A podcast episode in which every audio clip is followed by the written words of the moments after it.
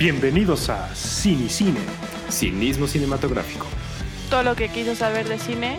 Con un toque de cinismo. Bienvenidos a esta, nuestra segunda temporada de Cine Cine. Ya es la Porque segunda. pensaron, pensaron que no íbamos a regresar. Pensábamos que, no- que, ajá, exacto, nos tomamos esos dos meses de descanso. Lo dejamos al aire. Fue así como, ah, regresaremos. Ah, pues sí, ya vieron que sí. Enos aquí. Enos aquí. Bueno, verdaderamente esta es como la tercera temporada, ¿no? Porque empezamos con la temporada cero, que fue la que hicimos en el ITAM, que duró tres años. Duró tres años esta temporada. O sea, creo que ni una novela de Televisa dura tanto. Sí, no, yo, yo, lo pongo en mi, yo lo pongo en mi currículum todavía. O sea, yo lo pongo en mi currículum todavía. Para quienes no sepan, para quienes estén escuchando, los nuevos escuchas, nosotros fuimos el programa más escuchado de todo el ITAM durante dos de los tres años, lo cual no es poco decir. De hecho, de, de hecho, nuestro rating aumentó cuando llegó Karen al programa. Ay, gracias, qué lindos. toda su familia, Sus primos. todos sus primos y hermanos y sus papás. Saludos, saludos al querido Huguito. Sí, Ah, saludos, sí. saludos a la que- mamá y al papá de Karen. Que me presta sus audífonos de gamer. Excelente. Pero bueno, eh, una temporada más para aquellos que, como bien dice Gabo, no, no nos recuerdan. Eh, somos tres chavos que nos conocimos en la carrera, fanáticos del cine cada quien a nuestro modo, y nos juntamos cada 15 días a manera de club de lectura para platicar de las películas que vimos esa semana. Sí, o sea, en lugar de leer, vemos películas. Más eficiente el asunto. Sí, yo creo que yo, yo creo que somos la gente intelectual del siglo XXI, ¿sabes? O sea, Por supuesto. ¿para qué, Claro que sí. sí, ¿para qué ver esas otras cosas? Para que lo pongas en tu currículum, Gabo. De hecho, a ver, aguanta. De hecho, todavía pongo en mi currículum. ok, yo estoy aplicando a, a doctorados ahorita y entonces en mi quiero hacer- currículum puse. Quiero hacer un, un paréntesis nada más, porque Gabo es la persona más brillante que hay sobre la faz de la Ah, Tierra. súper Es, es- es como el genio detrás de... Lo han escuchado opinar. No. Es Sí. como, Gabo, ¿dónde sacas tanta cosa? Pero sí, o sea, en tu, en tu CV pones actividad extracurricular. Sí, puse así de que tengo el programa más escuchado de todo. ¿Qué es cierto? A ver, aguanta, ¿qué es cierto? Cada vez que me preguntan si digo, a ver, eran como 40 personas, pero, pero éramos los más escuchados. Independientemente, ¿sabes? Sí, sí, sí. Completamente de acuerdo, ¿no? Y es muy válido. Y de verdad, independientemente de, digo, tus aplicaciones de doctorado lo estás viendo, si es algo que jala en el currículum, o sea, si es algo que te preguntan, es como de, ah, entonces, ¿te gusta el cine? Tenías la constancia de hacer un programa cada 15 días. Sí, Exacto. Este. Y a ver, pues bueno, que teníamos una propuesta de qué, qué es lo que queremos hacer en esta nueva temporada. O por qué hubo la necesidad de cambiar a una nueva temporada en todo caso. Es que mira, justo después de la experiencia de haber tenido una temporada de tres años y que era un programa recurrente, nos dimos a la tarea de buscar una oferta diferente para nuestros queridos escuchas, para que nues- nuestro auditorio no se aburriera del mismo modelo y encontrara en la propuesta de Cinicine algo diferente, ese plus que le hace falta a los programas. Hoy por hoy todo el mundo tiene un podcast. O sea, nosotros hacíamos un podcast antes de que fuera Antes de que fuera cool. Somos hipsters. Y la neta, Entonces- eso de ser pioneros luego no te funciona demasiado. Somos, No. fuimos first movers. O sea, De acuerdo. Entonces, hoy por hoy hay muchos programas de cine en, en las plataformas. Y todos siguen un poco el modelo que nosotros teníamos antes. Agarras dos películas al azar y sobre esas comentas, o una y comentas, ¿no? Entonces, nuestra propuesta de valor viene en que en las siguientes temporadas de este programa vamos a hacerlo por temáticas. Temáticas, al final del día el cine es una forma de expresión humana. Trata de explorar todo aquello que el hombre conoce, hombre y mujer, conoce y explora y ve y siente, ¿no? Es como una dimensión más. Y uno como espectador conoce el mundo a través del cine, conoce otras Sí. experiencias a través de la pantalla grande.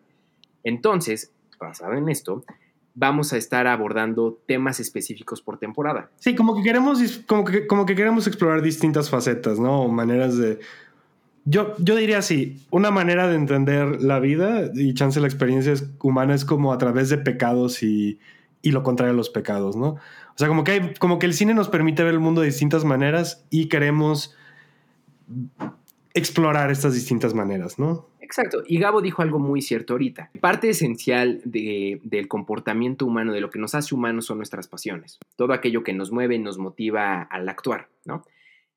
Una parte esencial para entender estas pasiones, siguiendo un poco el dogma occidental católico que ha formado la cultura como la conocemos hoy en día, es a través, es entender este comportamiento a través de lo que se conocen como los siete pecados capitales, ¿no? Siete pasiones que son las fallas de carácter que, a las que el hombre y la mujer tenemos una tendencia natural a caer, ¿no? Y que, según el dogma católico, uno tiene que superar para serse acreedor de una virtud o ser una persona virtuosa. Entonces, pues sí, vamos a hablar esta temporada de los siete pecados capitales. Así es, Vic. Vamos a hablar de los siete pecados capitales. Eh, no, no, solamente eso, a ver, van a, ser, van a ser ocho capítulos, ¿no? A final de cuentas. Este primer capítulo introductorio, donde, vamos a hablar de los siete capítulos en su. Perdón, de los siete capítulos. De los siete, de los siete pecados en su conjunto. En una película, o sea, los siete en una película. Exacto. Siete, siete pecados en una sola película. Después vamos a. Vamos a. Vamos a dedicar un programa para cada uno de los, para cada uno de los pecados y pues yo siento que hay mucha carnita de la que le podemos sacar, ¿no? O sea, la tradición católica es una de las que es más ricas, en, tanto en simbología como en literatura y en todo esto. Entonces, siento que tiene, eh, digamos, ver, ver, ver los siete pecados capitales, siento que le puede sacar muchísimo provecho. De acuerdo, completamente de acuerdo. Y bueno, también el cine se ha encargado de explorar a fondo cada uno de los pecados de forma directa o indirecta. ¿no? Hay veces que te lo hacen muy explícito, así como esta película habla de las consecuencias de la gula, de la lujuria, de la pereza. Sí. Y otras que no necesariamente el mensaje está tan claro sobre la mesa, sí. pero que puedes sacarle mucho de reflexión al respecto.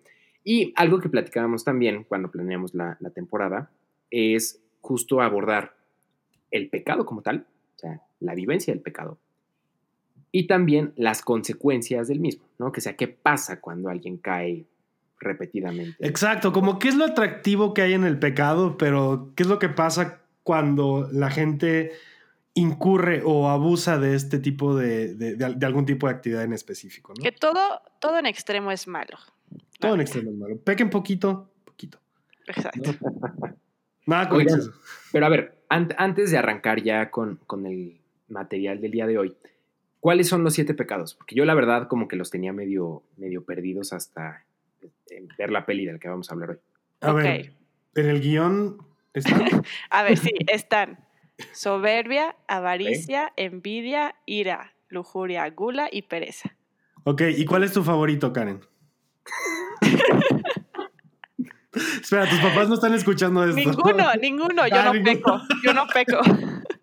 Pues bueno, chicos, sin, sin más, entonces, Gabo. Pues vamos, vamos, este, vamos a un corte y regresamos.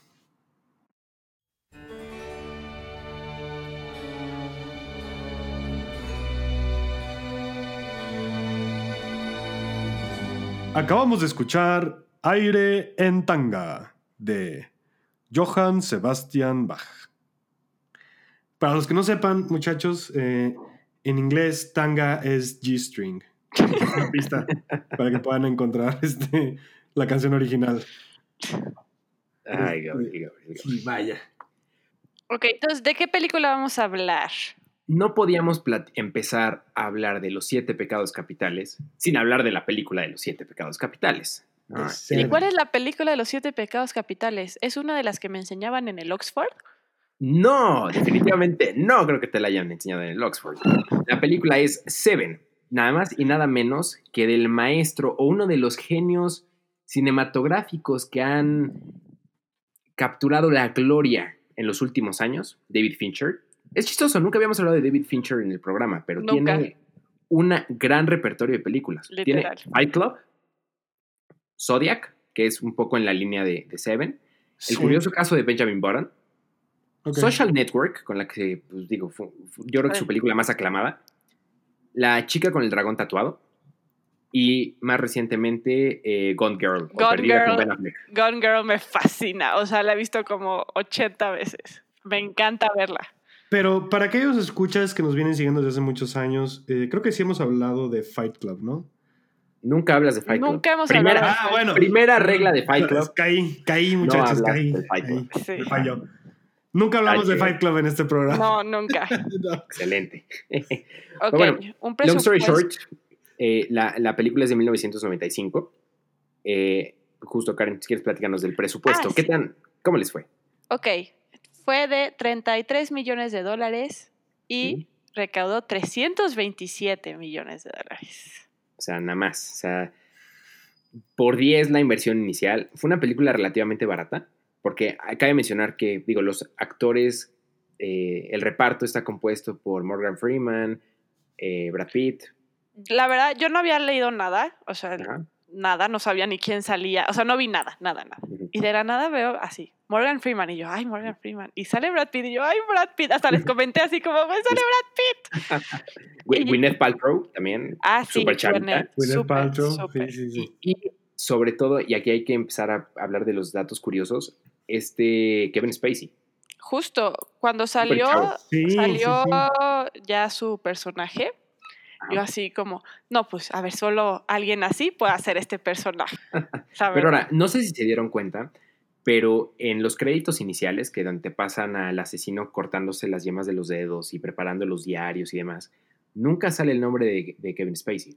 Eso lo hicieron bien, la neta. No, y de hecho en el ¿Es en 95... serio? ¿Nunca sale en el nunca en los sale. créditos del principio? Y en el 95, cuando estaban promocionando la película, nunca apareció el nombre de Kevin Spacey. En No las manches. rondas de prensa nunca salió él. Wow. En el cartel nunca apareció él, porque decían, si salía, seguramente la gente se iba a imaginar que iba a ser el asesino. Entonces el factor sorpresa no iba a estar. Sí, la verdad es que estuvo chido. Yo que sí no leí nada. Perrísimo. Y algo que quiero comentar, que es algo muy, su- algo súper random, la neta. A ver, Los créditos al final están al revés. Están al revés. Está Van de abajo hacia arriba. Y no entendí, yo así como, what? así, yo los veí y yo, "¡Ah! ¿por qué están al revés? Qué random.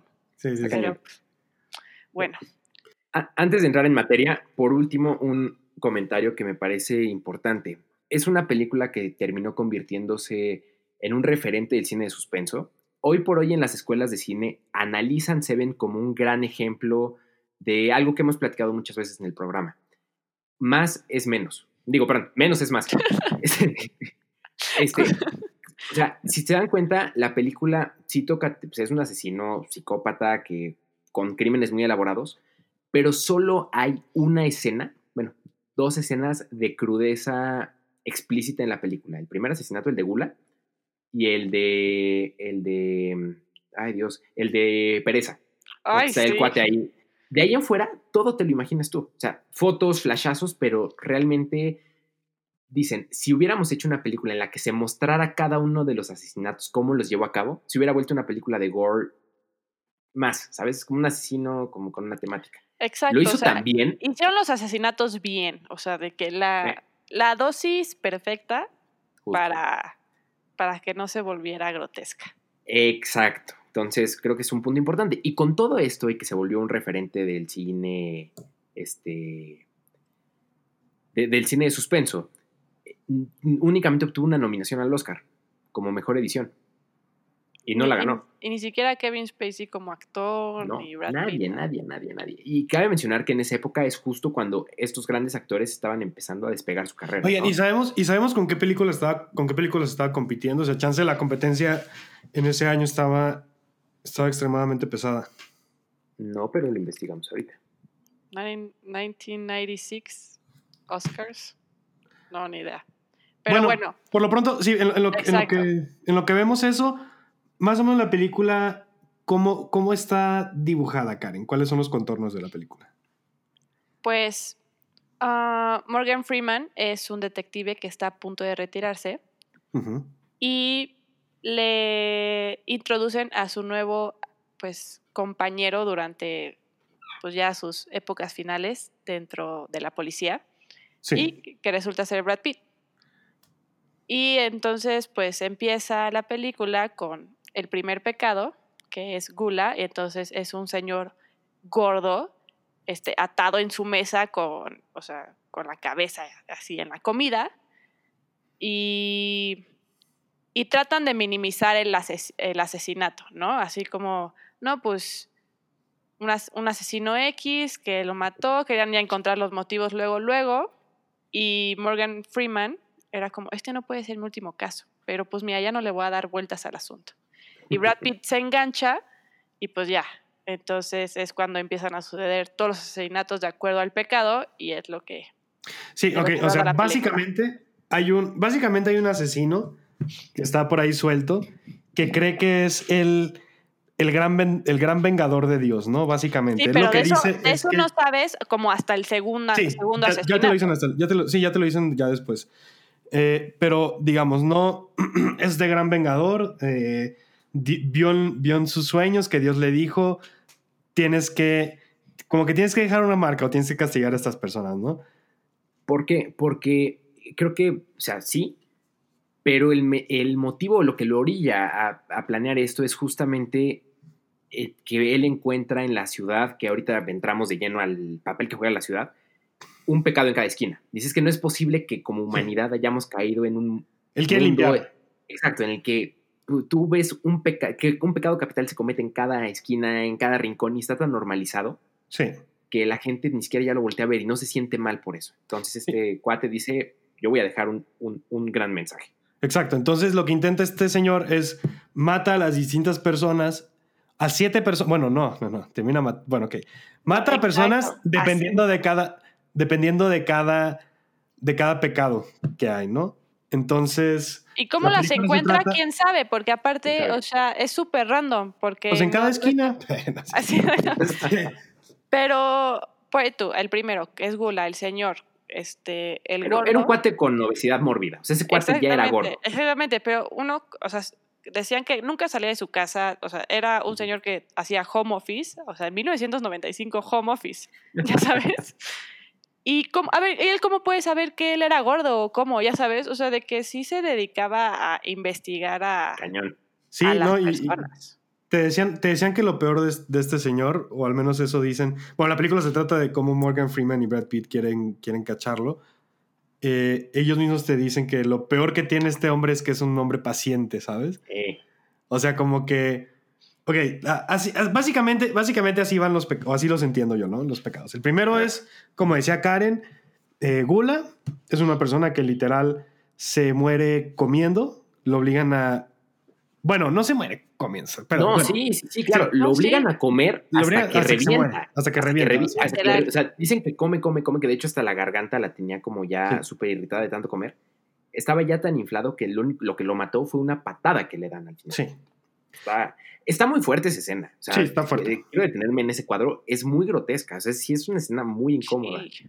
Sí, sí. sí. No, No, o sea- aparte está todo. Sí, está, está mal, pues. Está, está, Y, y- está muy y bien el maquillaje. Yo creo que te lo hacen así, ver así, para que, o sea, ves una escena así de fuerte y ya estás en ascuas. O sea, ya el resto de la película estás como. Ya no sé ni qué esperar de lo que sigue. Exacto, exacto, exacto. Ya, yo, creo- yo creo que es una buena opción. Como que no tienes que abusar del gore, pero desde el principio tal vez tienes que decirle, esto es una posibilidad, ¿no? Todo- Te, te deja el tono, te deja el tono del resto de Deja la el película. tono, exacto. Luego, el segundo Luego- fue Greed, ¿no? Avaricia. Avaricia, que básicamente hacen referencia al mercader de Venecia, en donde el, el judío que le estaba prestando dinero al, al principal, Shylock, eh, le pide, digamos, es, es muy avaro, termina saliéndole todo mal y termina perdiendo un medio kilo o bueno, un pound de carne, ¿no? Entonces, el hecho de que pida un pound de carne es referencia al mercader de Venecia. Entonces, Wow. y el mercader de Venecia es acerca de, de, de Greed, justamente. Entonces, como que tienes que haber leído el libro para, para, para ver a profundidad la referencia. Oh my God. Gabriel. Pues no lo vi, o sea, yo no entendía, o sea, te dan a entender que sí es un abogado, los abogados tienen fama de ser Justo. muy avaros, y era un abogado muy exitoso, ¿no? Así como, pues, digo, de- desde la oficina ves que pues, sí es un cuate al que le va muy bien, y lo obligan a cortarse, pues sí, una... eh, Él le dice, ¿no? ¿Qué, qué- qué- qué quieres perder? Y a este cuate se corta pues, como la lonja, y lo dejan desangrando ahí, ¿no? Realmente es lo que te dan a entender. Pero yo no entendí lo del mercado de Venecia, wow. Sí, sí, sí, es justamente eso pasa en el mercader de Venecia. En el mercader de Venecia. Eh, Wow. La siguiente es Sloth, Pereza. ¿no? Pereza, sí, pereza. Ay, no, yo creo que ese está peor. Ese. Yo tengo ese entendido, sí, sí, no sé. yo tengo entendido, te dan un poco el background de la persona y te dicen que, que es una persona que ha robado y que ha violado, diga- o sea, digamos, como que de cierta manera quiere conseguir las cosas sin habérselas ganado, ¿no? Entonces yo creo que ese es el, Ah. yo creo que ese es el mensaje detrás de Sloth. O sea, como que es una persona que para hacerse de recursos en vez de trabajarlos los roba, ¿no? El robó, era, eh, aparte era drogadicto, ¿no? Que también pues eso te orilla la pereza. Estás como en el viaje y no haces nada. Y era- pedófilo también, ¿no? Sí, era, sí, todo, o sea, mal. Pero te digo, a mí lo que. Lo que me traumó de esa escena fue que dijeron que lo habían torturado un año. Sí. Literal. O sea, de que llevaba así un año y, y cuando empieza a respirar el cuerpo, cañón. neta me espanté. Fue así como, ¿cómo eso? O sea, puede, o sea, puede llegar a respirar, no entiendo, Sí. ¿sabes? O sea, de No. que lo mantenía así como al límite, al límite sí. de, de vivir. Y, lo, que ¿Sabes? dice el doctor, ¿no? O sea, porque si- este cuer- cuerpo lo encuentran vivo, se lo llevan, es una escena grotesca, ¿no? El cuate con las llagas ahí, todo pues, chupado, Sí. que dijeron, ¿no? Este hombre ha atravesado más dolor que cualquier persona que yo haya conocido, se comió su propia lengua, este, lo tenían así como drogado, como dice Karen, lo mínimo para que este cuate pudiera sobrevivir. Y justo un año, o sea, cuando se cumplió el año de la primera fotografía, que le fue tomando el asesino y que se las deja ahí, es cuando él casi casi de que siembra las pistas para que lo puedan encontrar. Sí, ¿no? un año, justo un año después. Está cañón. Está padre. ¿Alguien, alguien de ustedes sabe? Es que lo, que lo que se me hace curioso es como que yo ya había escuchado o yo ya había. Sí, como que ya había escuchado referencias de pereza y muertos en vida. ¿Se ubicas? Como No, gente que. La verdad es que no. ¿No? Ok, ok, como- pero quería, quería, quería ver si ustedes lo habían escuchado.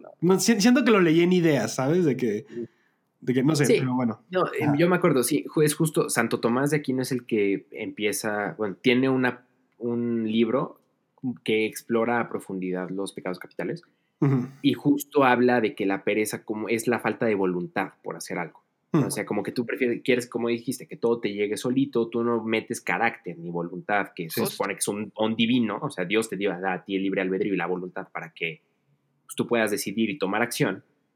Y es como renunciar a esa gracia. Sí. Entonces, es Y lo- como, pues estás muerto. Claro. Que entre y- tú y una piedra, ¿cuál es la diferencia? Sí, y lo Exacto. padre es que lo encuentran así de que, ¿sabes? En la cama. ¿no? Sí, sí, O sí. sea, no sé. Estaba amarrado el, el brother. Estaba también. amarrado, sí. También, también. Estaba tenía una mano. le- le- está impresionante. el Estaba medio muerto también. ¿no? Sí. Así de que, Oye, Ok. pero eh, quiero nada más, ahorita con estos dos asesinatos, eh, fun facts de la filmación. Primero, con, eh, con el gordo en Gula, sí, digo, le pusieron capas de, de maquillaje y demás, pero las cucarachas que se ven, soltaron tres cajas de cucarachas en el set. Y haz de cuenta que todo ese cuarto es una caja. O sea, como que lo super aislaron para que las cucarachas no pudieran irse. No, ajá. Y eh, al actor que interpreta pues, el cuerpo del gordo, le pusieron tapones en la, en la nariz y en la, este, ¿Por los olor? oídos. No, no, no, no, no, para Ah. que las cucarachas no se le metieran. Pero que fue un tema porque se le metieron en la ropa interior. Ay, no, qué horror. Qué horror. Horrible. No, Luego- pero aparte que agüite que, que te casteen y te digan, ah, sí, tú vas a ser gula. Y te vamos a poner cucarachas. Te vamos a poner No, caracho. Tú eres el gordo, el gordo feo del principio. Así. Qué agüite, ¿no? Horrible.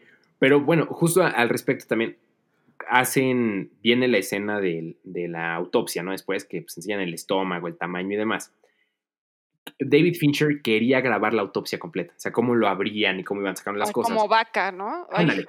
Pero el, el director de maquillaje fue a una autopsia real de una persona gorda y se dieron cuenta que lo que habían filmado, o sea, esa escena sí se filmó, que lo que habían filmado estaba completamente fuera de la realidad. Entonces dijeron, Pues ¿sabes qué? Olvídalo. pura grasa, ¿no? Más que nada. Entonces dijeron, ¿sabes qué? Olvídalo, no vamos a mostrar eso y es too much. Sí, ¿no? ¿no? Y del cuate de pereza, eh, era David Fincher cuando está hablando con la directora de, cast, de casting, que dice, quiero un cuate que pese 90 libras. Y en eso aparece este actor, que pues digo, 90 libras son como 45 kilos. Sí, no, está muy cañón. Aparece un actor súper delgado, que de hecho, digo, no es tan conocido, pero sí ha hecho como papeles secundarios por ahí. Llega al, al casting y, le, y pesaba 96, ¿no? Le dice como este Fincher, ah, bueno, nada más te falta bajar 6 libras. Y que las baja para la filmación. Y las bajó. Y las bajó. no Entonces, sí, el cuate pues, está esquelético. Oigan, y saben, y, y al final nunca dicen qué le estaban haciendo, ¿verdad? O cómo le hicieron para que estuviera, porque tenía la piel blanca y eso, nunca lo dicen, ¿verdad? No, nada Son más. las llagas, ¿no? Sí, Y nada le más falta de sol. como- sí, justo. O sea, Mm, tortura un año. Ya. Y lo que, lo que dicen a mí me impresionó ya al final el doctor, ¿no? Que, oye, es que va a sobrevivir. Es como de, brother, si le pongo una lámpara en los ojos, colapsa. O sea, Sí. este cuate está detenido por alfileres. Sí, literal. Está cañón.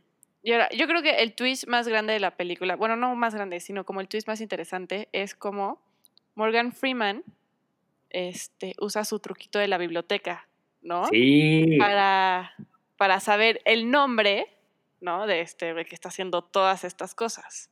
la Claro. neta. Yo creo que eso para mí fue así como nunca Wow. se me hubiera ocurrido, la verdad.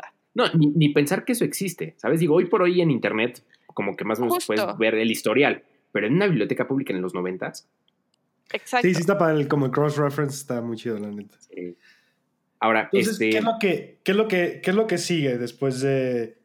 justo en este punto, antes del siguiente asesinato, eh, pasa lo que dice Karen, ¿no? Que descubren el, el- eh, Dice, a ver, este cuate es un cuate muy elaborado, es un cuate que ha leído, por las referencias, ¿no? Eh, deja una cita del Mercader de Venecia en Greed, deja una referencia del Paraíso Perdido de Milton en, en el primero. O sea, como que es un cuate culto, dice, este cuate ha leído. Entonces, te pasa una escena al principio en la que Morgan Freeman, que te lo dan a entender como un personaje muy metódico, muy como de pues, tradiciones muy Sí, que ella se la sabe. O sea, de que Sí, tiene sí, sus contactos y así, yo le muevo por aquí, por acá y puedo ya encontrar a alguien.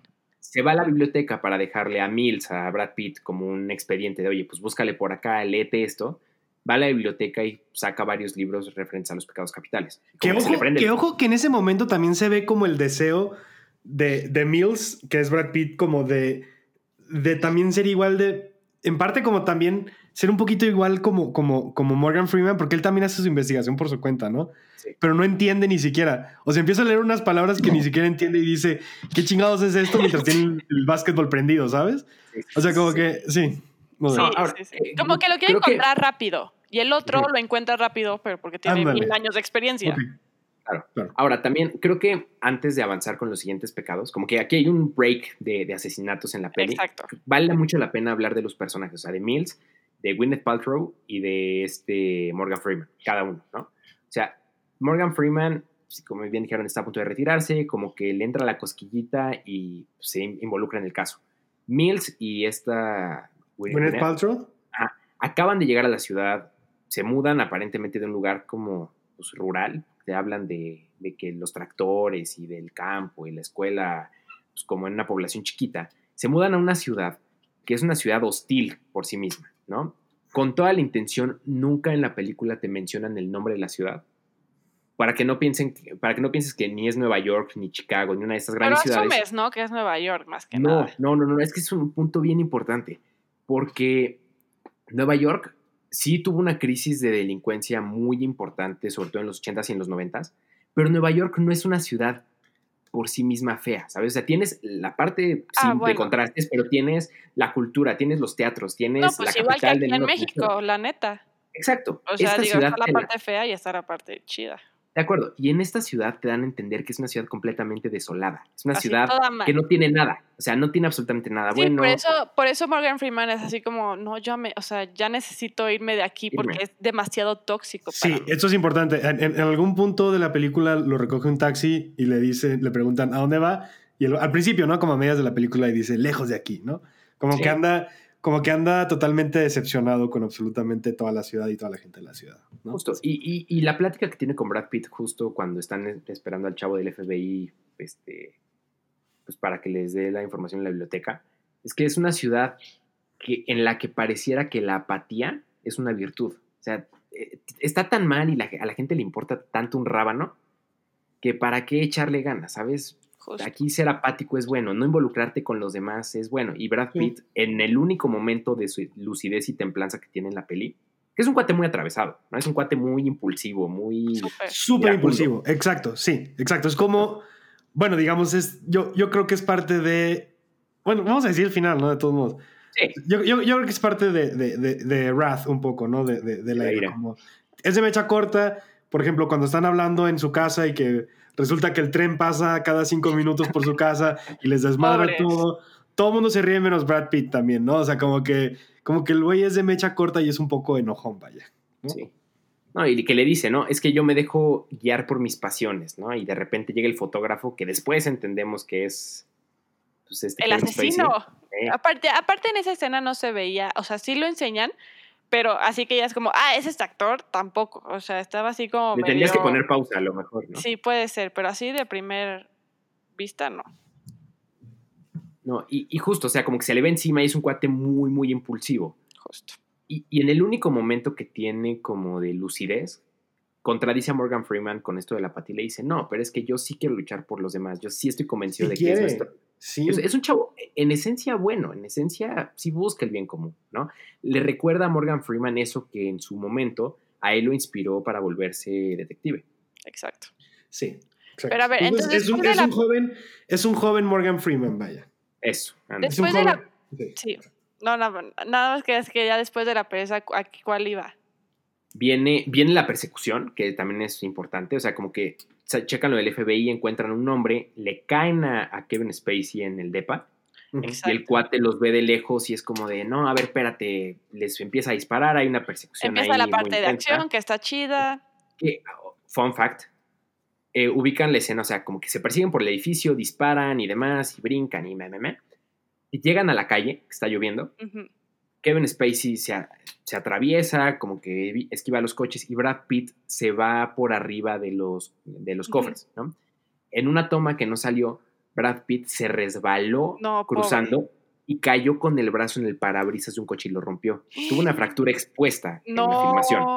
Una cosa horrible y que de hecho eh, el resto de, la, de esa escena que pues, tú ves a Brad Pitt caminando con un dolor horrible es real. Él no Ay. quiso vendarse ni nada.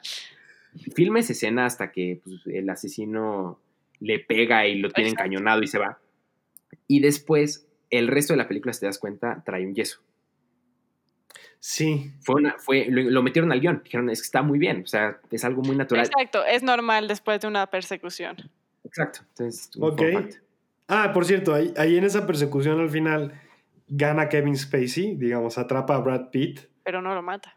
Pero no lo mata. Y le dice, te perdono la vida, te Exactamente. perdono. Yo, el enviado de Dios, ¿no? Sí, Entonces- imagínate. Sí, claro. Entonces, este, bueno, después de la persecución, es una muerta, ¿no? Sí, la, viene lujuria. Ahora sí. Ah, se me había ¿Bien olvidado. lujuria? ¿Bien lu- ¿Es lujuria? Ok, ya. Sí, justo. Viene Lujuria, que es la parte Sí. del antro. Luego, Que, que es horrible también, ese asesinato. digo, imagínate que te han mostrado eso en la pantalla, te ya mueres. sé. Luego, ¿cuál sigue?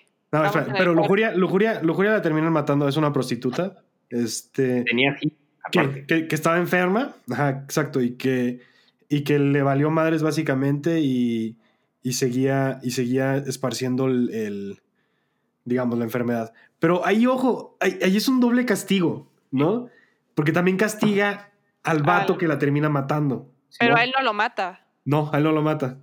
Y está pero- to- tocado. Pero se queda brother. traumadito. Sí, queda tocadito. O sea, digamos, le dan un cinturón, básicamente le dan un strap-on, pero en vez de un dildo tiene una navaja al final y le dicen, órale, Sí. o sí. dale, o dale o te mato, ¿no? No, Entonces, sí. Entonces, Está horrible.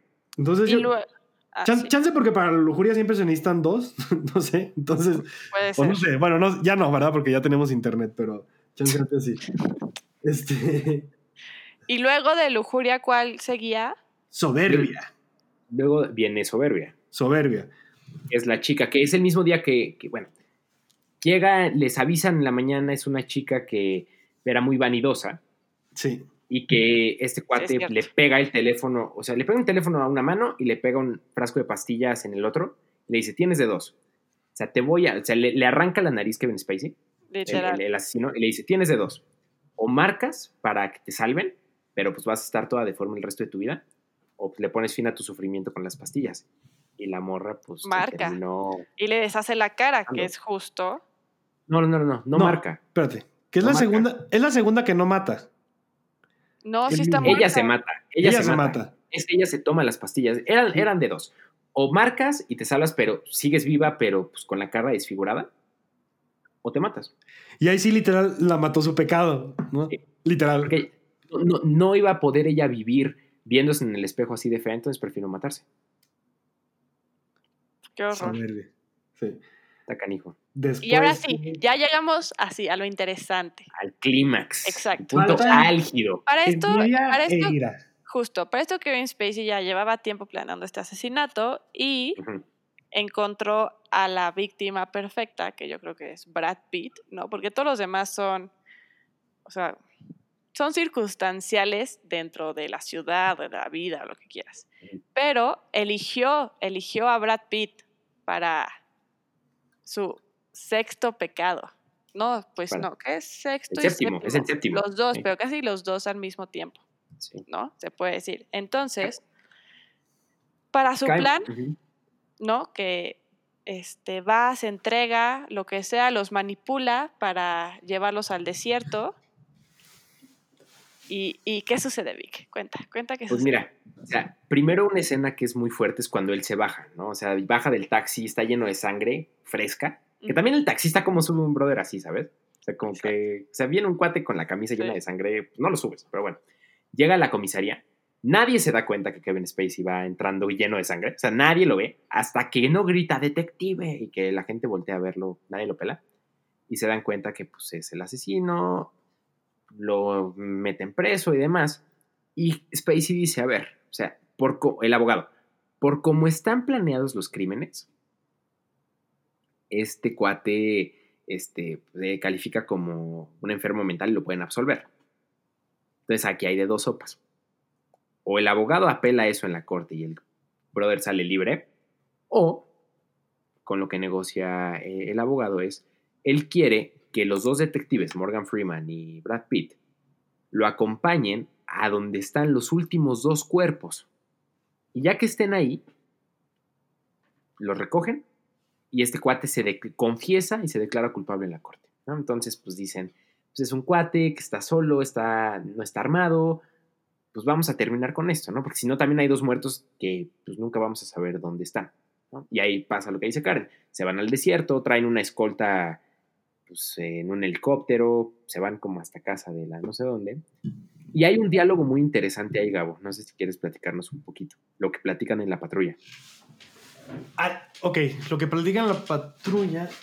A ver, déjame ver si me, si me acuerdo un poco. El, lo, lo que a mí, lo que a mí me, me- me gustó del, del- del diálogo de la patrulla es, eh, digamos, se empiezan, empiezan a ir camino a este lugar donde se supone que están los últimos dos cuerpos enterrados y, y empiezan a, a- dialogar, ¿no? Como sus distintos como que quieren saber cuáles son los motivos detrás del asesino, ¿no? De Kevin Spacey, ¿no? Entonces, eh, empieza a decir, ahí es donde dice Kevin Spacey, no, pues yo hice esto porque Dios me lo dijo y yo estoy aquí para limpiar la suciedad de este lugar. Eh, pero... y el güey dice que no está loco, ¿no? O sea, básicamente dice, yo no estoy loco, yo solo soy un enviado de Dios. Y en ese momento Morgan Freeman le dice, ¿sabes cómo sé que estás loco y, y no eres un enviado sacrificado de Dios? Y es porque estás disfrutando de esto que estás haciendo, ¿no? Entonces, como que ahí tú, tú como, digamos, en ese momento tú como, como Espectador. espectador, sabes que, que, que esta película no se trata acerca de cómo Dios se venga de los pecadores, ¿no? O sea, básicamente sabes que se trata de un loco, básicamente. Sí, Entonces, fanático. este, de un fanático, justamente.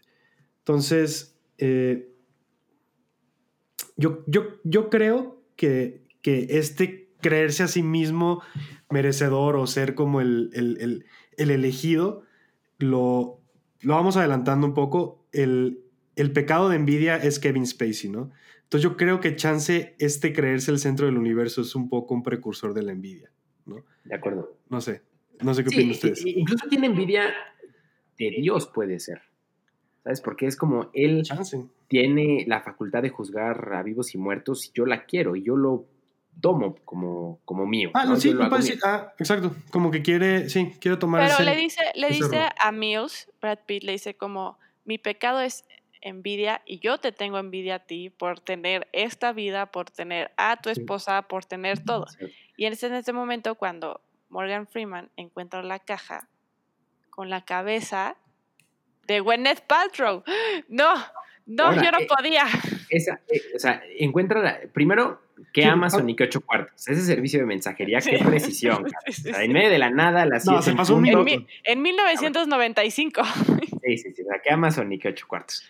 Y eh, también eh, habla de la envidia, pero se nota que los había estado observando, ¿no? Justo, por Sabía eso, que estaba embarazada. por eso mi comentario de hace rato de la gula y de, pues, o sea, de personas, o sea, que parecen, o sea, que Sí, no sí, sí, son, muy o sea, sí. exactamente. Entonces, así como, pues claramente ya lo estaba viendo desde hace mucho, al igual que estaba viendo desde mucho de la gola, al igual que estaba Sí, sí, sí, torturando sí. al de la pereza, ¿sabes? Sí, sí, sí, sí, sí. Está impresionante, porque aparte, eh, digo, el tema de la, del embarazo de esta mujer, pues también le cae de sorpresa a Brad Pitt, ¿no? Hay un diálogo cuando habla Morgan Freeman con, esta, con la esposa de Brad Pitt que pues, está súper deprimida, le choca la ciudad, no encuentra trabajo y resulta que está embarazada y que Freeman es muy duro y le dice, a ver, ¿Qué vas a O sea, hacer? Bueno, ¿qué vas a hacer? ¿Traer a un, a un niño a este mundo tan hostil? Yo no estoy de acuerdo. Si decides no tenerlo, nunca le digas. Y si decides tenerlo, apapáchalo mucho porque es un mundo horrible. Exacto. Y no le había dicho. Ese es un punto bien importante. No le había dicho. Entonces, nadie se había decidido no tenerlo. Pero pues Brad Pitt se entera al final y pues, le gana la ira, justo. y- Le gana, justo, entonces le dice, pero tú eres ese pecado. La Sí, ira. entonces resulta que el octavo pecado, o sea, que resulta que en su envidia, resulta que en su envidia este señor, el, el, El Kevin Spacey. el Kevin Sí. Spacey, resulta que en su envidia mata a la esposa, pero al matar a la esposa mata al hijo también. Y el único pecado que no muere, digamos, hasta cierto punto al final, pues fue la ira, ¿no? Sí. Que eso, Sí, que eso a mí me tiene, ok, al final de cuentas, Kevin Spacey sí mató a siete personas, si cuentas al bebé, ¿no? Pero, pero al final se mueren ocho, ¿no? Y aparte no muere la ira, como que eso, no sé, no, no, no No, sé y qué aparte, significa. o sea, la última escena que es Brad Pitt yéndose en, ¿cómo se llama? En la patrulla, lo ves así como, o sea, ya todo sin emoción, sin emociones, justo así como termina cualquier todo. persona en esa ciudad. Sí, al tal cual. Tal cual. Ándale. Yo- yo- sí, ya, pues, tiene razón, como que Chance se murió, se murió simbólicamente, pues. No Sí. sé. No, y, y aparte, creo que algo que termina de cerrar, porque Morgan Freeman le dice, no lo mates, avienta tu pistola, no lo mates. O sea, Morgan Freeman se la sabía de todas, todas. Sabía Sí. que este cuate sabía, este cuate quería que lo mataran. Y si lo mataban, sabía que iba a completar el círculo, el, el- el círculo. O sea, sabía que su obra se iba a terminar si Brad Pitt lo mataba. Dice, no lo mates, Justo. no lo mates, si lo matas, él gana. Sí, y escogió a Brad Pitt porque es un iracundo, de cierta manera. Y ahora, último fun fact de la, de la grabación. Eh, cuando presentan el guion, eh, el guion lo escribió este chico em, Andrew Kevin Walker. Andrew Kevin estaba pasando por una depresión bien densa, así bien, bien No, pues densa. Había perdido todo, trabajaba de vendedor de, por catálogo. Se estaba muy mal. Se dice que era un momento muy oscuro de su vida. Escribe el guion y su depresión la basa en la ciudad, la, la refleja en la ciudad, ¿no? La ciudad es como un estado así como de penumbra, me, me, me, me, me. Y escribe este final, el final que pues, conocemos de What's in the fucking box y todo esto. Cuando presentan el guion, David Fincher dice, me encanta, te lo compro, va a ser un éxito, me, me, me. La- le enseñan el guion a New Line Cinema y New Line Cinema dice, no. O sea, Ah. la película está buena, pero la verdad el final no nos gusta. El final vamos a hacerlo un poco más, pues menos oscuro. Y habían propuesto que fueran las cabezas de los perros de Brad Pitt los que llegan en la caja. Ay, no. O que, o que persiguieran y que Mills matara a, a- a Kevin Spacey en el camino. O que había otra que incluso Morgan Freeman mataba a Kevin Spacey Ah, para Ah. que Brad Pitt no lo matara. Bueno, Brad Pitt y Morgan Freeman, cuando leyeron el guion original, les encantó. Y justo cuando escucharon que la productora dijo, vamos a cambiarlo, dijeron, tú cambias el guion Y y nos nosotros renunciamos. Qué buena elección, qué buena elección. Y por eso tenemos el final. Así, justo, cuando ya eres actor de esa categoría, es el leverage. Porque se te cae la película, la neta, Sí. si no están ellos. Ahora, ¿a quiénes creen que consideraron antes en lugar de a Brad Pitt y a Morgan Freeman? O sea, en 1995, Sí. ¿quién estaban? No, pues, De, cha- de chavo pues los querían de a, siempre, ¿no? de chavo querían a este Denzel Washington en lugar de Brad Pitt. Ok. y de actor principal, en lugar de Morgan Freeman, a Al Pacino. Y los dos la rechazaron porque dijeron es una película muy cruda. O sea, no, no la queremos hacer. No manches, ok. Entonces Creo, que, solo creo que tengo- está mejor el cast ahorita, La verdad es que sí. pero Por- también eso hubiera sido un supercast. Por algo quedan al final, la neta. eh, 100%. Bueno, Pero bueno, entonces, chicos, ¿nos de esta avanzar, película? ¿La recomendamos? Sí, sí la recomiendo. cine cine. Sí, sí la recomiendo, la verdad. sí tiene el sello, ¿no? O sea, sí tiene el sello de cine. Sí, este tiene sello de cine cine, definitivamente. No cualquiera, ¿eh? No cualquiera. Hemos dado como tres sellos de cine cine hasta ahorita.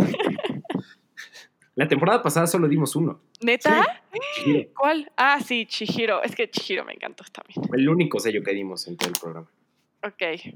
Pues entonces vamos a un corte y regresamos.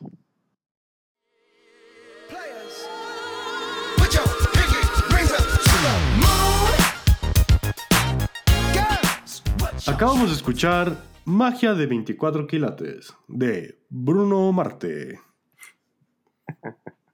Bueno, entonces, ¿de qué vamos a hablar esta vez? Karen, por favor, cuéntanos esta película. ¿De qué se trata? Vamos a hablar de Shazam.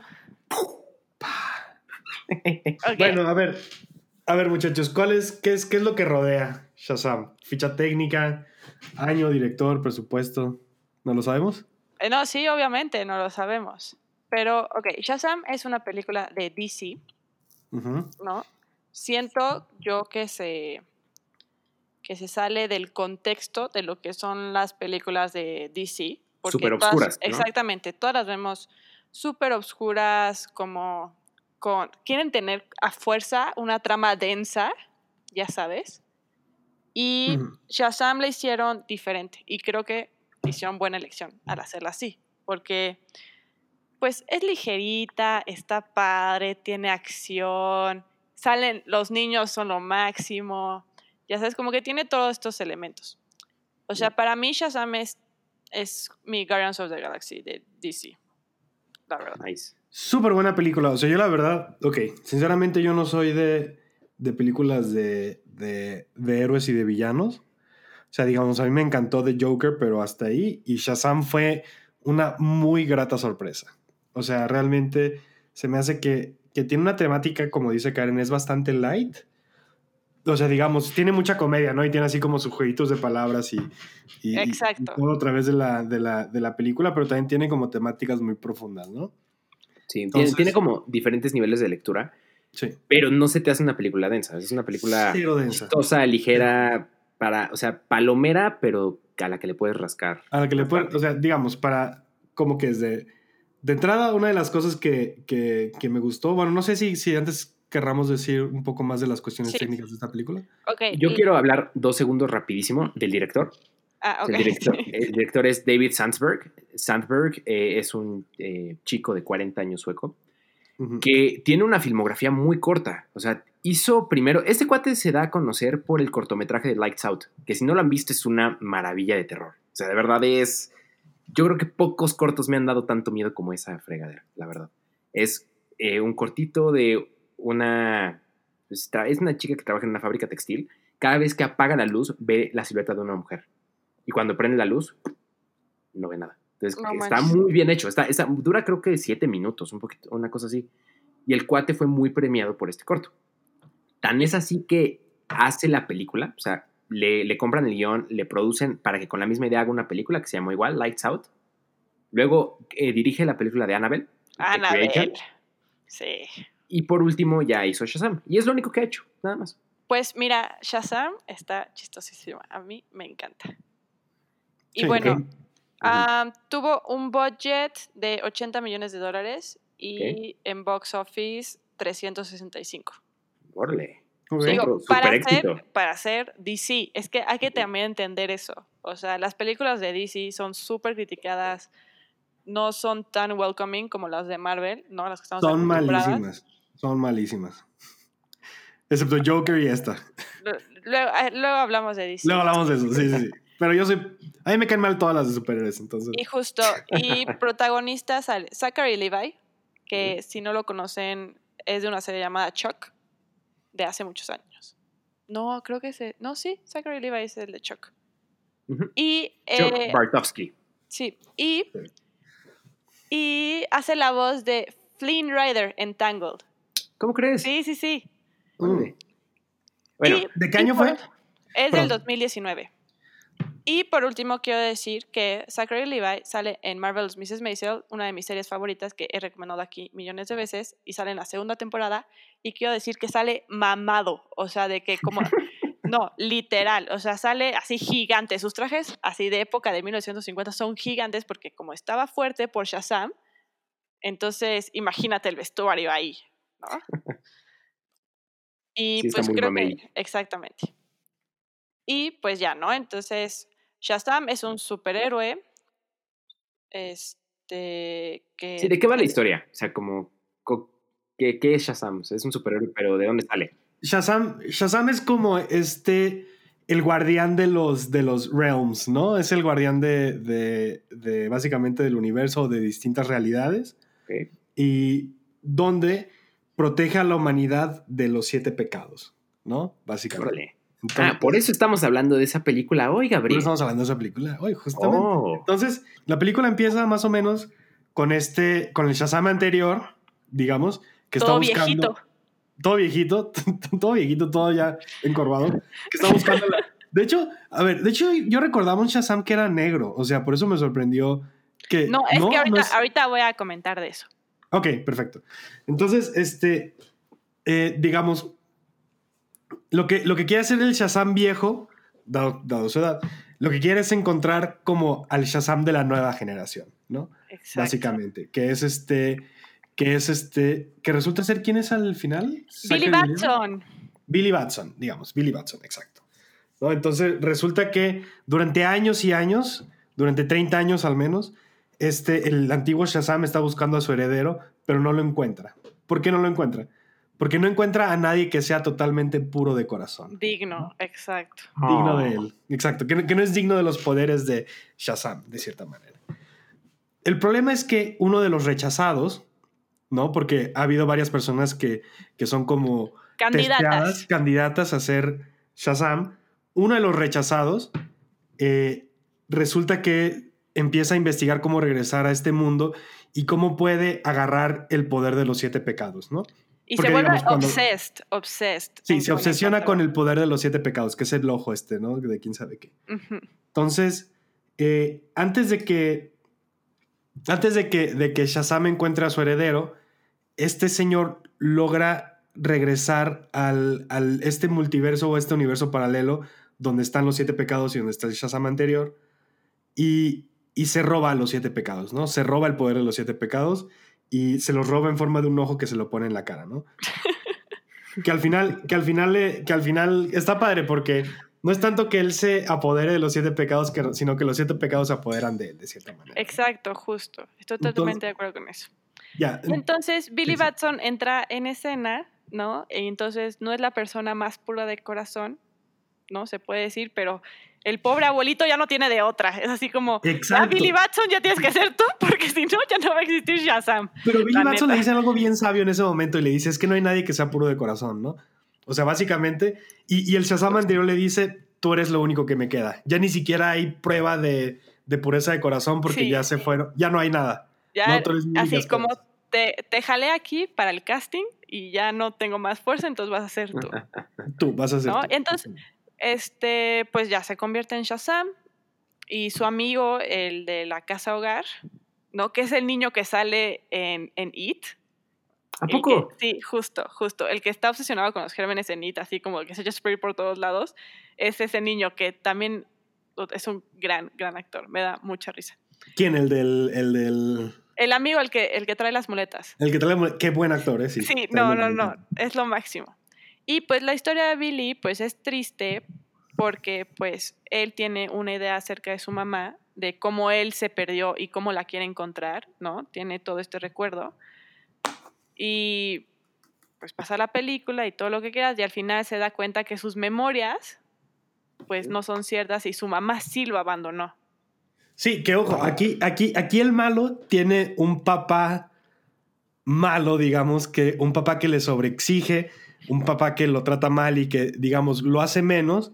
Y Billy, que es el héroe, tiene una mamá que lo abandona, ¿sabes? Pero los dos, digamos, solo tienen uno de los dos padres, y, pero ese uno de los dos padres es una, es una pésima persona, ¿no? Básicamente.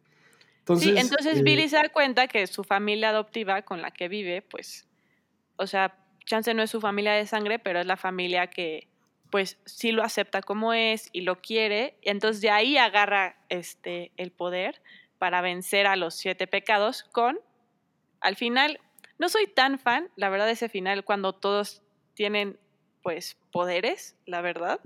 O sea, yo sí me lo hubiera guardado como para la siguiente película Una, o algo una más. secuela. Sí, co- sí, como para la siguiente, pero siento que fue mucho para una película. Esa es como mi única queja, la verdad. Es como un yo creo que agasajo, básicamente como que encontró en su familia la manera de vencer los siete capitales, ¿no? Exactamente, entonces todos al final, este, todos los niños de la casa hogar, pues tienen su poder. No que no son los mismos que Shazam. me quedé pensando en una frase que dicen en esa película de Shazam. quiero ver qué opinan de esto. Este, cuando, le- cuando está el de, los siete peca- el, el de los siete pecados, ya frente a su padre, que es este padre malo, que resulta que, que es jefe de una gran compañía, que Y tiene un montón de dinero, que básicamente es greed. Que... Ah, fíjense, perdón, otra cosa interesante es que en las dos películas, eh, Nvidia es, es la misma persona. Digamos, Nvidia es el malo en los dos casos. O sea, Nvidia es el malo en la película de Seven y Nvidia, cuando lo vencen al final, es el único pecado que le queda dentro al güey. Sí, pero porque, por lo mismo, porque muestran a Nvidia como un ser chiquito. ¿No? Sí, ¿Ves sí, que al digamos, o final- sea, sí, sí. o, o sea, de que todos así, o sea, bueno, en Shazam, todos los otros pecados que no son envidia son así como grandes, fuertes, así como súper así. Y envidia, yo creo que por la misma naturaleza de lo que es el pecado, es chiquito, o sea, como, no sé cómo, o sea, justo que le tiene envidia a los demás, o sea, hasta a los otros pecados, ya Sí. sabes. Entonces lo representan como alguien, alguien chiquito. Y Sí. eso es algo interesante. Y, y- y está, y está cagado porque, bueno, ju- jus- justamente está relacionado un poco con esto, ¿no? Entonces, eh, digamos, eh, cuando está con su papá al final, le dice, ¿tú crees que tu dinero y todo esto es, es realmente el poder? Cuando verdaderamente el poder es esto, ¿no? Y saca los siete pecados capitales. Órale. ¿no? Entonces, yo me, yo me quedé pensando, de cierta manera los siete pecados capitales eh, son una regla que, que impone, ¿no? La, la- la- la religión. Son, son reglas de, son, digamos, son reglas de actuación que, que, que la iglesia católica, o por si la iglesia dice que son, que son los actuares imperdonables, ¿no? Entonces, si te pones a pensar en, en los pecados, de cierta manera, siempre son cosas o una de dos, o que te hacen daño a ti mismo, ¿no? O que te dan una ventaja de cierta manera injusta eh, en la sociedad, ¿no? Pero a corto plazo. A, a corto plazo, sí, la terminas destruyendo, ¿no? O sea, ellos mismos, o sea, ellos mismos dicen en, en Shazam, cuando los siete pecados cap- capitales estaban libres, millo- millones de personas murieron, ¿no? Entonces, digamos, que probablemente, pues es esto, ¿no? O sea, chance, si tú tienes el, el si, si tú bl- emblandeces, bueno, ¿cómo se dice? Con, si, tú, si tú enarbolas los pecados de cierta manera, puedes llegar a tener cierta, cierta, cierto tipo de poder en el corto plazo, pero vas a terminar, no sé, chance destruyendo tu sociedad, ¿no? O te vas a terminar haciendo daño de algún tipo. Ahora, probablemente el, el- el- el pecado que más le termina haciendo daño a los demás, de alguna manera, probablemente sea la envidia, ¿no? Entonces, por, por ch- chance por eso, los dos malos principales, al final de cuentas, fueron la envidia. Entonces, no sé, ¿qué opinan de eso? No, sí, estoy de- totalmente de acuerdo. Completamente de acuerdo. La verdad. Me encanta cómo me encanta cómo logras ligar Sí, una siempre las dos películas de alguna manera, ya sabes. Así no es como eh, los siete pecados y, y Gabo sí, sí, siempre una explicación así súper. es como, claro que sí, Gabo. Obvio, Claro obvio que sí, échale. sí. Creemos en ti, Gabo. Sí, sí, Creemos sí, en ti. o sea, Karen y yo es como de, "Hmm, ¿qué película se te antoja ver? ¿Qué película tiene mucho que no has visto? Y es como de, Gabriel se encarga de darle un contexto. Exactamente. Pero sí, o sea, a grandes rasgos sí. Y Shazam te lo o sea, te lo o sea, este este análisis que está muy denso, pero pero Shazam te lo pone pues de una forma divertida, ¿no? Sí, Se digamos. puede decir, porque al final de cuentas es un cómic. Oiga, ¿se dan, ¿se dan cuenta cuando hablan de los dos superpoderes de que el niño de las muletas y el niño de Shazam? Cuando empiezan a hablar de qué superpoderes quiere cada uno, uno quiere la invisibilidad y uno quiere volar. Sí, sí, sí. Y al principio Shazam no puede volar, o sea, digamos, porque nadie lo ve, porque y y no, y no puede empezar a volar hasta que se lo gana. ¿Sí ubicas? Sí, sí, Sí. sí. O sea, el hecho es que lo vea el superhéroe, que es, que es lo que es lo que relacionan con volar, no se lo gana sino hasta que vence de cierta manera como Pues, ciertas and- trabas pues que tenía que andaba peleando con, ¿no? Con el malo. ¿no? Y, y el otro sí sabía volar, ¿no? Porque supo volar así rapidísimo, porque los malos saben todo. Sí, sí, sí. Pero cuando lo suelta y el otro así como, no, tengo que creer, o así, como que empieza a creer en sí mismo y es cuando ya, este, cuando vuela. Ya. Sí. Oye, pero también, digo, intentando ligar, pero perfectamente mal, eh, es un poco también la onda de Ang, ¿no? De- Del avatar. Así como de, encuéntrate a ti mismo, ve- vete ganando, vete haciendo Es que yo- acreedor de tus propios, de los creo- dones, ¿no? Tienes la capacidad, Billy- pero sí, gánate. yo creo que más bien Billy, este, o sea, al principio era justo como algo egoísta, ¿no? Porque pues, solo quería encontrar a su mamá, a las personas con las que lo querían y convivía, solo las veía como pasajeras hasta que este, encontrara a su mamá. Pero pues poco a poco, como que sí le fueron llenando el corazón y ya pues. Yo, yo creo, yo creo que tiene, tiene, tiene, tiene mucha razón. El, fíjate que, que cuando Shazam, el Shazam viejo le da poderes a, a- le da los poderes a Billy, le dice que va a heredar siete cosas, ¿no? Entre una de las siete cosas que le dijo que le va a heredar, dijo, y además vas a heredar mi nombre, Shazam. Y si te das cuenta en toda la película, está intentando encontrar su nombre. Entonces lo llaman de un montón de maneras distintas. La tormenta roja, el rayo quién sabe qué. Entonces yo creo que, yo creo que lo que dice Vic, esto de encontrarte a ti mismo, es también es en busca de su propio nombre, ¿no? Entonces creo que ahí lo, que ahí lo tienen también bien este, Ay, qué lindo. simbolizado. Sí. A ver, unas cositas de Shazam. Échalas, Karen. A ver, Shazam, pues siempre ha sido medio polémico en, dentro del mundo de los cómics porque lo creó una empresa que no es ni la de DC ni la de Marvel y ¿Cómo le pusieron Captain Marvel. ¿What? Sí, exactamente. Por eso es así como medio polémico el Shazam. Pero Wow. este hubo un tiempo donde ya sacaron, o sea, dejaron de, de hacer los cómics y fue cuando Marvel dijo como trademark Marvel, ¿no? Lo compró DC y fue cuando le pusieron Shazam. Mira, Exacto. wow. Luego, otra cosa, Shazam sí significa algo, no es así como que digas, parece de magia, ¿no? Pero tú es como Ujú. Shazam, Shazam es de Shazam. magia. Exacto. Significa Solomon, Hercules, Atlas, Zeus, Achilles and Mercury. Sí, esos son, esos son justamente esas son de las cosas que, que, que hereda, sí, es cierto. La sabiduría de Salomón, la fuerza de Hércules. Sí, justamente, la velocidad Wow. de. Sí, sí, sí. Órale. Qué chido, sí. sí. ¿A quién cayó en eso? Qué impresión. Y luego ya hablé, bueno, de- del cambio físico de Zachary Levi, obviamente. Eso. Y la otra cosa es que Gabo estaba mencionando que había antes otro Shazam, pero ese Shazam que tú dices se fue al lado oscuro, o sea, es alguien que se quedó con sus poderes, que se llama Black Adam. Y Black Adam va a haber una película de él. ¿Cómo crees? Sí, Va a ser la roca, ¿no? Exactamente, va a ser La Roca. Wow. Pero, o sea, Black Adam iba a salir en esta película, pero dijeron como, no, es too much. Y yo también creo que es too much, la neta. Ni- Hasta para un spoiler, ya sabes, hasta para un end credit, siento que es too much Black Ah, no, creo que sí sale al final. ¿Sí? Ah, Sí, Absolute, sí, sí. ¿la oruga es Black Adam? No, no, no.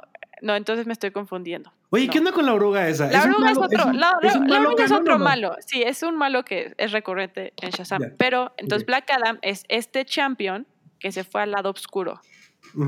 Y también luego va a ser importante en, en la historia de Shazam, pero ya luego cuando salga esa y se y, es- y compitan o lo que sea, pues ya hablaremos de eso.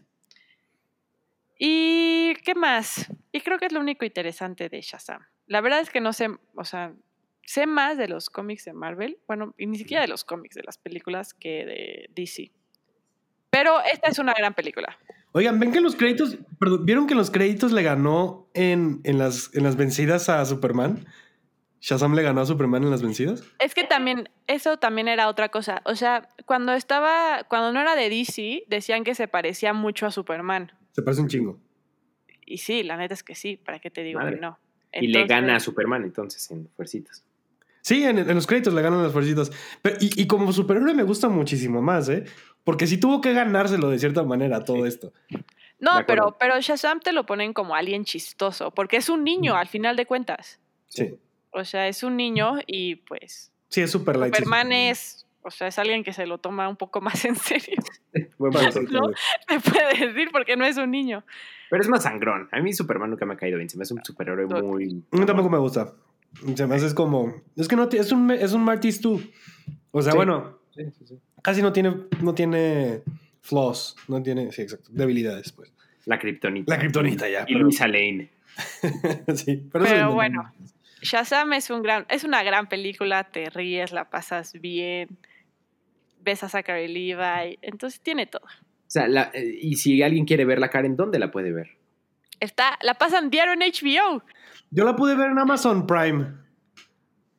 Pero no sé, pero es que también tengo contratado el canal de HBO en Amazon, entonces no sé si fue porque tenía el canal de HBO. Yo creo que la tiene HBO. HBO. HBO. Yo, la, yo la vi en HBO. Sí. Sí, sí, Buenísimo. sí. Entonces vamos a, un, a nuestro último corte sí. y regresamos.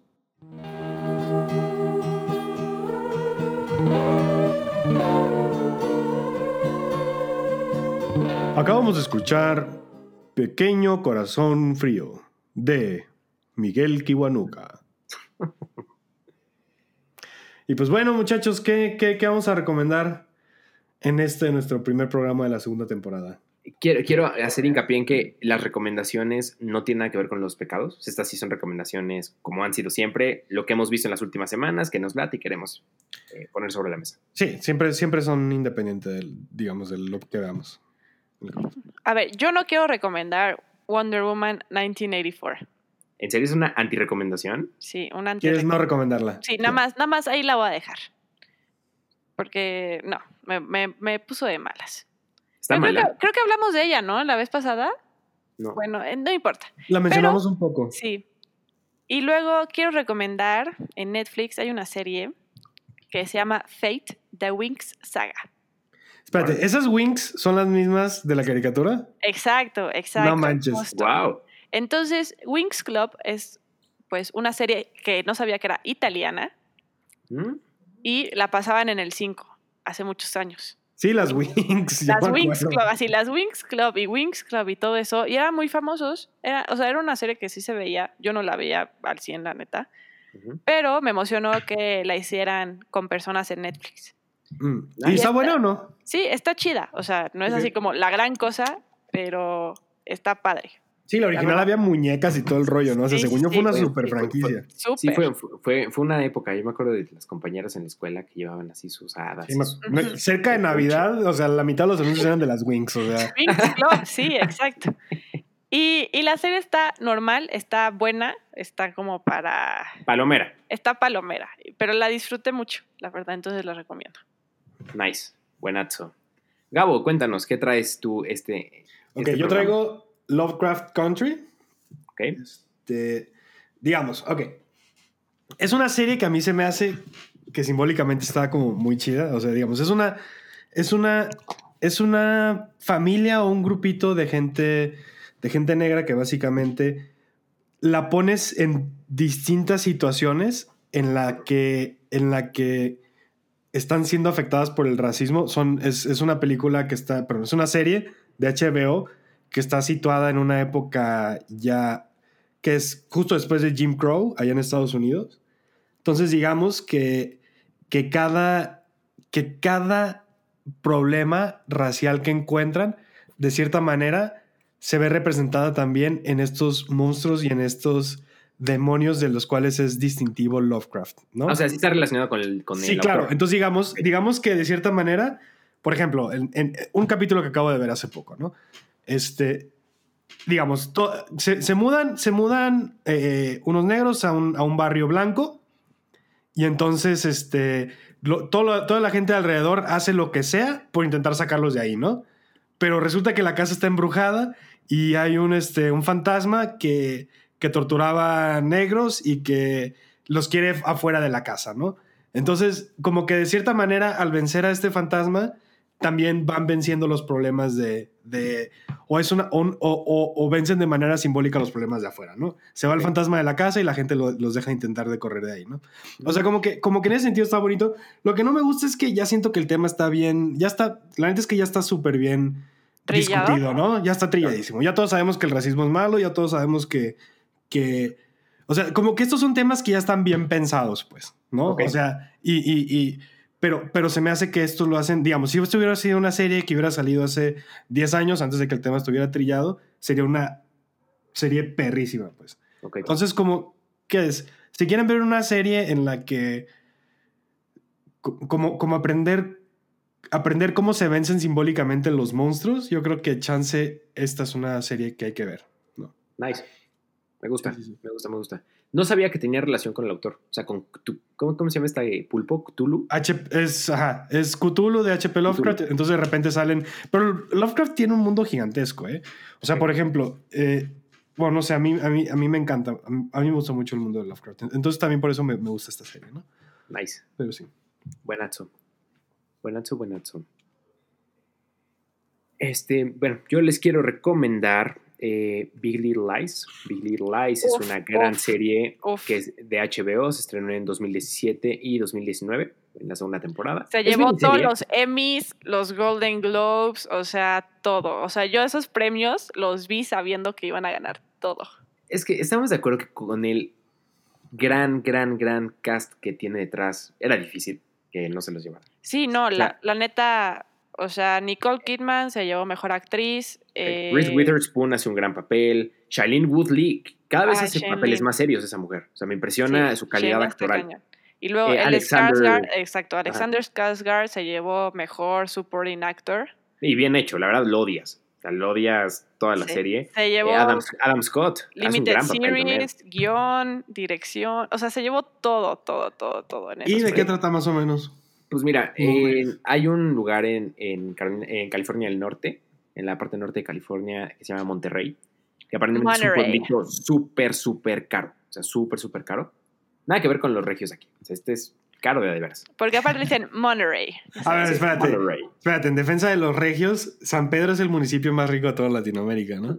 Sí, estoy de acuerdo. Pero bueno, este, el- aquí son varias familias, o sea, cada una con problemáticas pues, muy, muy peculiares, cada una. O sea, una sufre de abuso doméstico, eh, violencia doméstica, otra pues, como que viene huyendo de pues, un pasado medio oscuro y tiene un hijo y es madre soltera, otra que pues hace como una control freak y Laura Dern, es que Laura Dern es impresionante también en esta hace un gran papel. esa O sea, mujer. la amo. Este, también otra que tiene como issues personales muy densos y como que está obsesionada con el ex esposo y con ahora la nueva relación del ex esposo con una chica súper Madeline. Que es esta eh, Reese Witherspoon. Y ya, no sé, como en resumidas cuentas, son varias familias que interactúan unas con otras y empiezan a tomar bandos después de que en la introducción como a la primaria de los niños chiquitos, todos tienen niños más o menos de la edad, este, hay una niña acusa a otro niño de que la ahorcó. Entonces como que ahí se hacen bandos entre las familias y empieza a haber un chorro de, de, de- de broncas entre unos y otros. Ok, ¿sabes? todo empieza con una mentira entonces. Sí, sí, sí. Y al final, Qué chido. o sea, que de hecho es con lo que empieza la serie, em, hay un asesinato en una fiesta. Como que alguien muere y de hecho toda la historia te la van contando los testigos que son como extras en la serie y te van dando como información del el grupo de estas señoras como que son las que tienen la bronca. Y tú no sabes, bueno, hasta donde yo voy, no sabes qué es lo que realmente pasó y te van soltando como de a poquito Está el cañón. tema, o sea, qué fue lo que llevó a que en la fiesta, que es el último capítulo, alguien muriera. Pero no sabes ni quién, ni por qué, ni nada. O Ok. sea, está interesante y muy novedosa la forma Está que te la cuentan. impresionante. Te tiene al borde de la butaca todo el tiempo. Y te das cuenta, yo creo que la premisa de fondo es cómo las apariencias de familias, pues como con todo resuelto, se caen cuando escarbas un poquito sobre la superficie y son una bola de enredos muy, muy densos. Quiero, quiero, quiero recalcar la actuación de los niños también en la serie, Está que es brutal. exactamente, que es esencial, la neta, pero 100%. más, más del hijo de Shailene Woodley, que se llama, ¿no? sí, Ian Armitage, que es el Young Sheldon. ¿A poco? Sí, sí, sí, es que justo, Ah, o wow. sea, de que, de aquí- o sea, después de Big Little Lies, le dieron este Young Sheldon, Wow. la neta, está Ah. cañón el niño, y en Young Sheldon es lo máximo. Wow. Sí, yo creo que, Qué yo creo que impresionante. John Sheldon básicamente es ese actor, ¿no? O sea, no, no sé otro, otro motivo por el cual ver esa serie, pues. Sí, No sé, justo, justo. Sí. Pues sí, es un gran papel.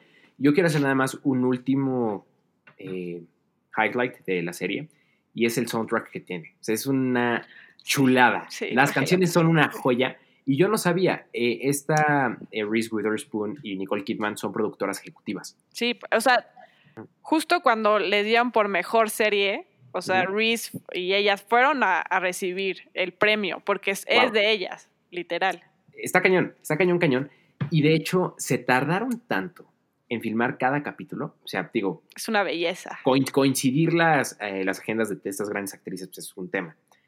Pero aparte, porque querían que el- eh, ellas dos se dedicaron a escoger cada una de las canciones de cada capítulo, querían que jugaran un papel primordial. Y si eso ponen, dejan un mood muy claro en cada capítulo por lo mismo. O sea, como que piensas en esta serie, Big Little Lies, y piensas en un mood completo. O sea, vale mucho la pena, la verdad. No, y yo creo que como, o sea, Reese, la neta, o sea, como que con esto para ella es full circle, porque, pues, sí ha hecho buenas películas últimamente, o sea, la última que la nominaron, la de Wild, creo que Wild. se llama, pero ya tienes como actor y como para sobrevivir en el medio, yo creo que sí le tienes que entrar a producir y empezar a hacer contenido porque pues sí te pueden ofrecer simplemente por tu nombre, pero la edad te empieza a ganar, ¿sabes? Claro. Entonces, yo creo que es un gran move para ella y para Nicole Kidman, que a esta edad, y pues, o sea, Reese Witherspoon es joven, la verdad. O sea, yo siento que hasta se adelantó un poco y hacer su, su productora y hacer todo este tipo de contenidos, porque aparte, The Wild también es de su productora. ¿A poco? Sí, o sea, Wow. Wild, Big Little Lies y también la que sacó con Kerry Washington, se llama Little Fires Everywhere, que está en Amazon, que no la he visto, que la quiero ver, es también de ella. Entonces, sí, se está rifando. Eso, eso no sabía. Muy buen material, la verdad, vale mucho la pena. Es una serie sin desperdicio. Pues perfecto. Entonces yo creo que con esto nos despedimos. Eh, ¿qué, qué es? ¿Algo, ¿Algo más que agregar? ¿Algo último que agregar, muchachos? Yo sí, yo sí quiero agregar algo, que en, las, en el siguiente capi- capítulo vamos a decir qué es el sello Cinicine. Ah, claro, tenemos que decir. Sí, porque, a ver, queremos, queremos que los directores se preparen para que sepan lo que es el sello Cinicine, ¿no?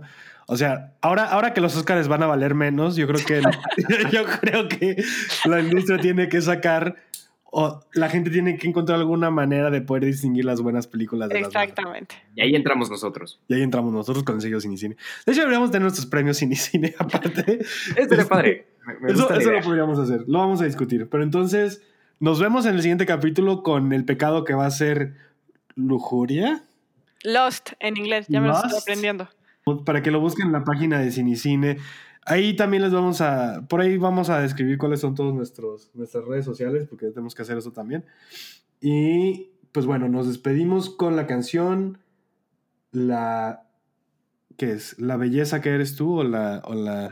La maravilla que eres tú de los villanos? Mándenos memes at Cinicine. Mándenos memes, sí, exacto. Bye. Bye.